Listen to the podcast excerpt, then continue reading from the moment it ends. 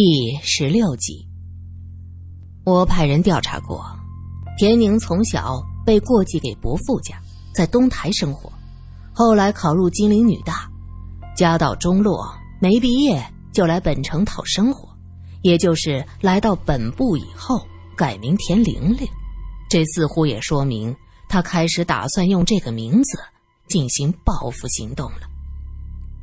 罗隐讲完，叹气说道。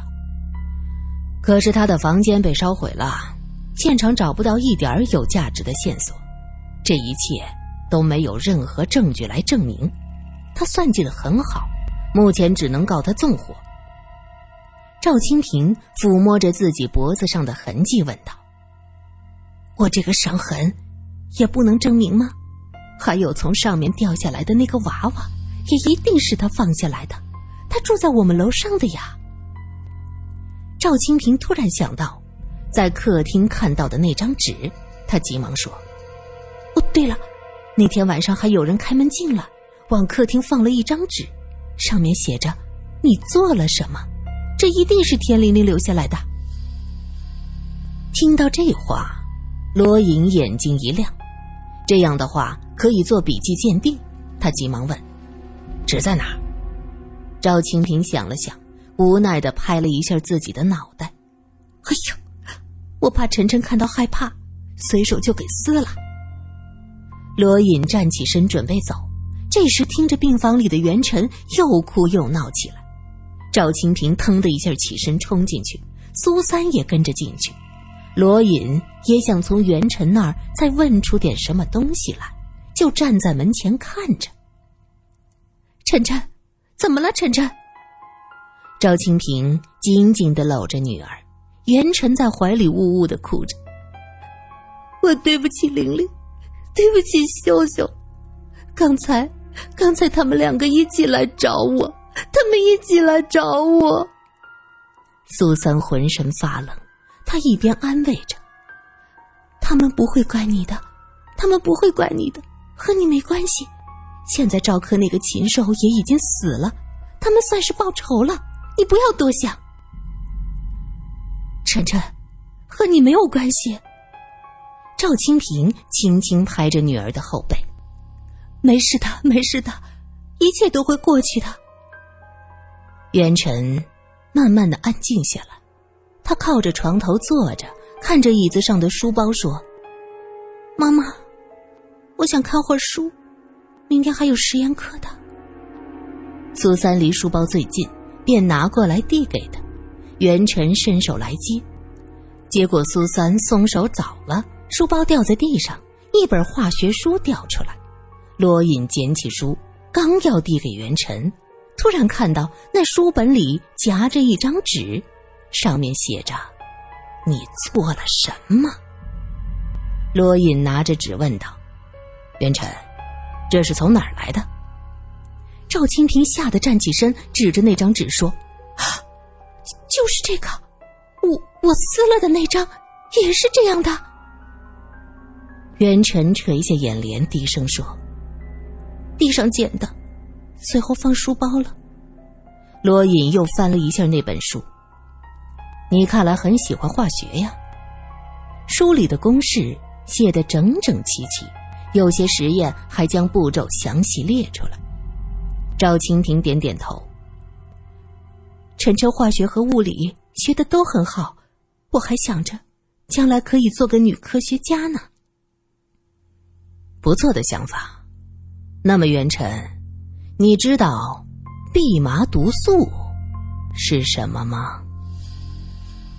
苏三趁人不注意，轻轻拉了一下罗隐的袖子。罗隐装作不知道，继续追问。你真的不知道这个？我想我可以和你的化学老师谈谈。赵清平发现事情不对头，像个老母鸡一样，一把搂住元辰的肩膀，看向罗隐。陆探长，你这是什么意思？我家晨晨是受害者，你倒是质问他，怀疑他。元辰，我最后再问你一句，知不知道？蓖麻毒素。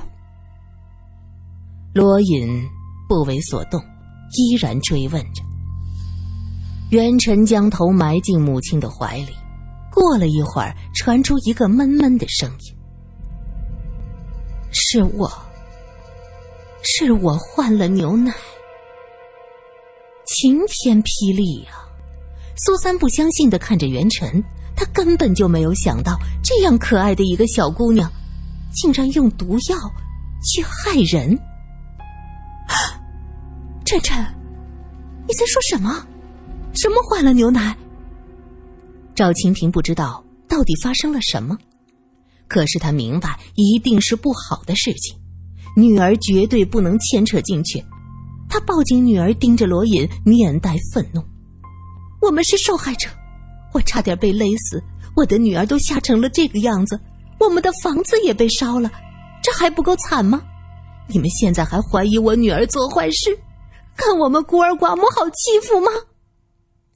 他声带刚刚受损，喊起来声嘶力竭。元辰承认他换了牛奶，这已经触犯了法律，我必须带他走。罗隐完全不为所动，上前一步想拨开赵清平的手，赵清平吓得搂住女儿往后退。苏三不忍心的拦住问：“哎，袁小姐还是个孩子，她怎么会？”具体要审了才知道。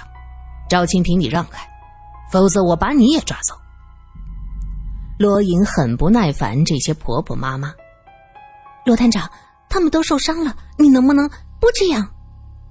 苏三觉得罗隐不近人情，刚听完一个受伤的母亲讲完这么一个悲惨的故事，他就能翻脸不认人。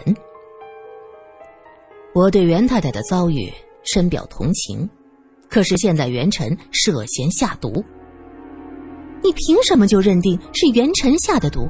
他小孩子被你吓得一时胡说也是有道理的。苏三觉得罗隐怀疑的莫名其妙。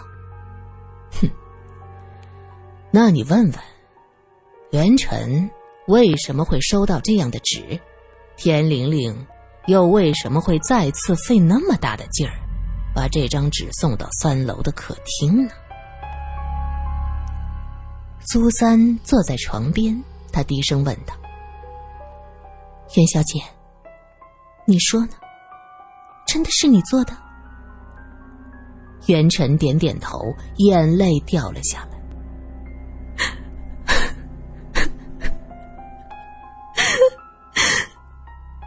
秀秀丢了，我就知道一定是赵克那个坏蛋做的，我就想。我就想怎么能报复？我化学学得好，老师让我在实验室帮忙，我就偷了蓖麻毒素放在牛奶里。放学的时候，我绕道到公寓，放进三楼。我看着赵清平将牛奶拿进去才走的。袁晨的脸上露出坚定的神色：“是，是我杀了他。”我认罪，这就叫螳螂捕蝉，黄雀在后。你放牛奶的时候被田玲玲看见，她本来就恨你，于是开始折磨你，吓唬你。我根本就没有想到是他，我只知道大家叫她田小姐，不知道她叫田玲玲。昨晚妈妈带着苏姐姐进来时，我就醒了。我看到窗户那儿好像有东西，打开一看，从上面用线掉下来一个娃娃，挂着栀子花当时把我吓坏了，因为那个娃娃穿的衣服是我们小学时的校服。我以为，以为是玲玲和秀秀来找我了。渊晨讲完这一切，擦了一把眼泪。大赵先生。我做的事情就是这些，你抓我吧！我害了玲玲，害了秀秀，又下毒，我有罪，你抓我吧！赵清平紧紧抓着女儿的胳膊，苏三也紧张的看着罗隐。其实你们应该知道，赵清芳死于两种毒药，目前无法鉴定他到底是死于哪一种，所以，罗隐停了一下。我没想抓你回去。那你刚才？苏三松了口气，不吓唬吓唬他，能乖乖的讲出来吗？罗隐表情严肃，赵清平母女吓得不敢说话了。赵清平，你的女儿现在是犯罪嫌疑人，必须保证随传随到，这段时间不能离开本市。赵清平眼中刚刚燃烧起来的希望瞬间熄灭了。苏三跟着罗隐一前一后走出医院，他忍不住轻声埋怨：“你怎么这样说话？其实你很同情他们，对吧？”罗隐站住脚，眼神有一些冰冷。同情罪犯？你以为我是你？你什么意思啊？我什么时候同情罪犯了？你和田玲玲接触这么久，她这次不慎说漏了嘴，那以前呢？我就不信，你只凭这一次就察觉到她不对头。是，他曾经提过一次，说赵柯做了那么多伤天害理的事儿，我当时也觉得奇怪，因为那时我们只知道赵可以残忍的手段杀害了秀秀，后来又想到赵太太中毒的事儿。我也试探着问过，可是我真的不敢相信是他做的。他平时为人热情又大方爽朗。哼，鬼就在人心里。罗隐看着街上熙攘的人群，这些来往的人看着多么正常有活力，可也许就是这些人中混杂着杀人犯、小偷、诈骗犯。苏小姐，我希望你的英文名字不叫玛利亚。我没有英文名字呀。苏三随口答应一声，见他已经大步的走出去，急忙追上几步，问道：“哎，你什么意思啊？讽刺我圣母啊？”“没有啊，我就是想问问你的英文名字。”罗隐说起假话，一本正经。我呢？小地方出来的小门小户，能幸运读个大学的土包子，哪有什么英文名？探长先生，不要太抬举我。就算说做圣母，也得有那个本钱。对我而言，只剩下发自内心的同情了。苏三胳膊一伸，拦住罗隐。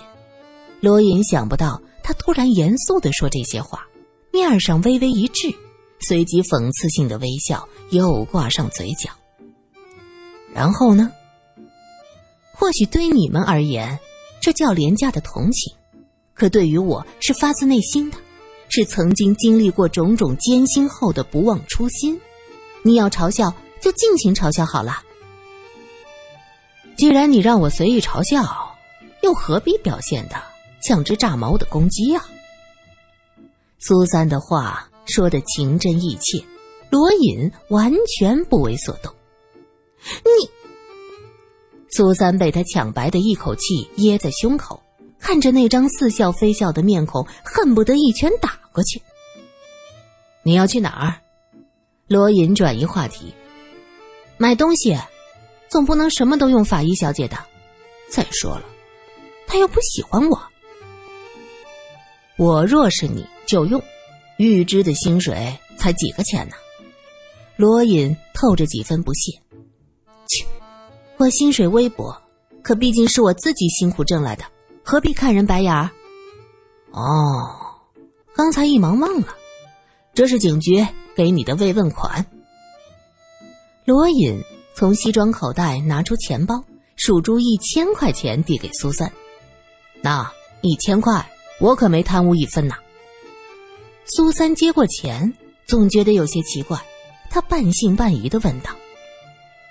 真是警局给我的？为什么给我慰问款呢？切，你这个人虽然挺笨的，可鼻子和记性好使，有时瞎猫碰死耗子，总算能帮上警局一些忙。听闻你这次被拖累，也算是给你的安慰和补偿吧。苏三愤然的将钱装进包里，心里说道：“哼，我也就看在钱的份上，不和你计较。”两个人离开，病房里的母女二人沉默了半天。单人病房的空气渐渐压抑起来。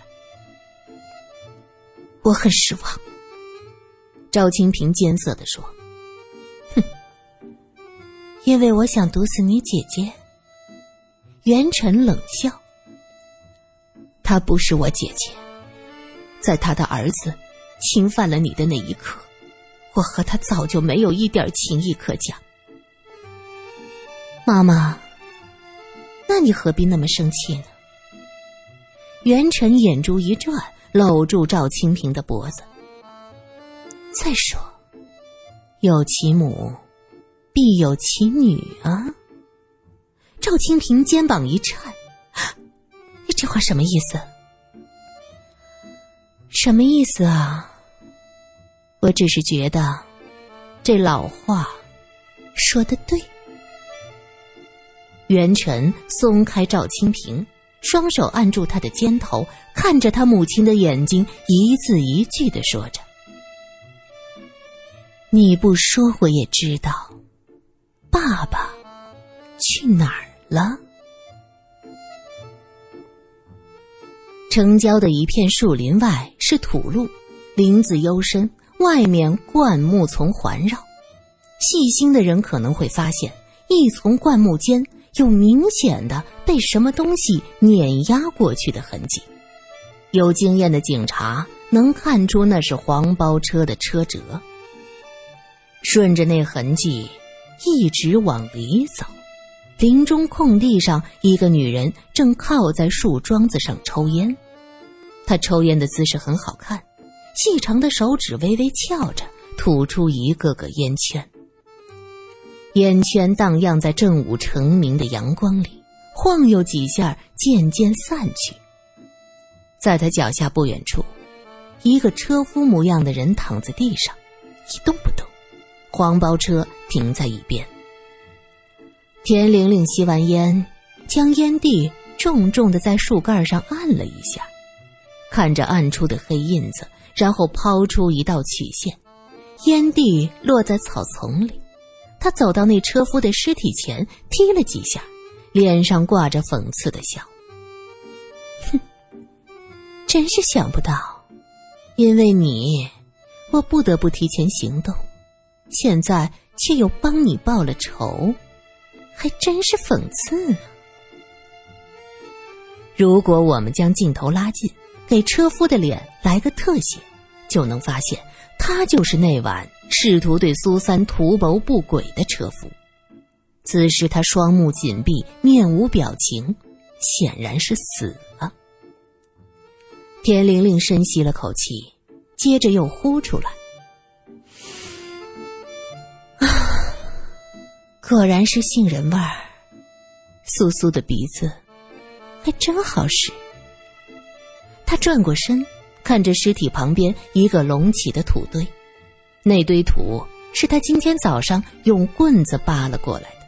搬走上面的落叶枝丫，去掉一层土，就能看到女人的头发。田玲玲没有时间挨个扒拉，看看有多少具女尸，她只知道。这个车夫死的一点儿都不冤枉，他该死。原来昨晚等苏三走了，田玲玲前思后想，才发现自己说错了话。苏三的号外中根本就没有提到过赵太太死于哪种毒药，自己一时开心，竟然无意中说错了话。田玲玲。原本想着慢慢折磨袁家母女，为妹妹报仇，但是苏三的敏感让他不得不提前发动，准备仓促。一个小布娃娃不可能将袁晨吓死，又因为苏三在现场，最终他只能放了把火逃开了。他恨，他恨得牙痒痒。苏三，枉我过去对你好，想不到竟然是你。挡了我的路，真是洪洞县里无好人呐！他越想越恨，呸呸呸，冲着车夫的尸体吐了几口唾沫。昨天晚上，他放了一把火，趁乱拎着箱子逃跑了。出了门，他就拼命的跑，远远的看见前面有人影，他放慢脚步，装出一副从容的样子。人影近了，田玲玲心道：“天助我也！竟然有车可以坐。”车夫在他面前停下，躬身问道：“小姐，您去哪儿？”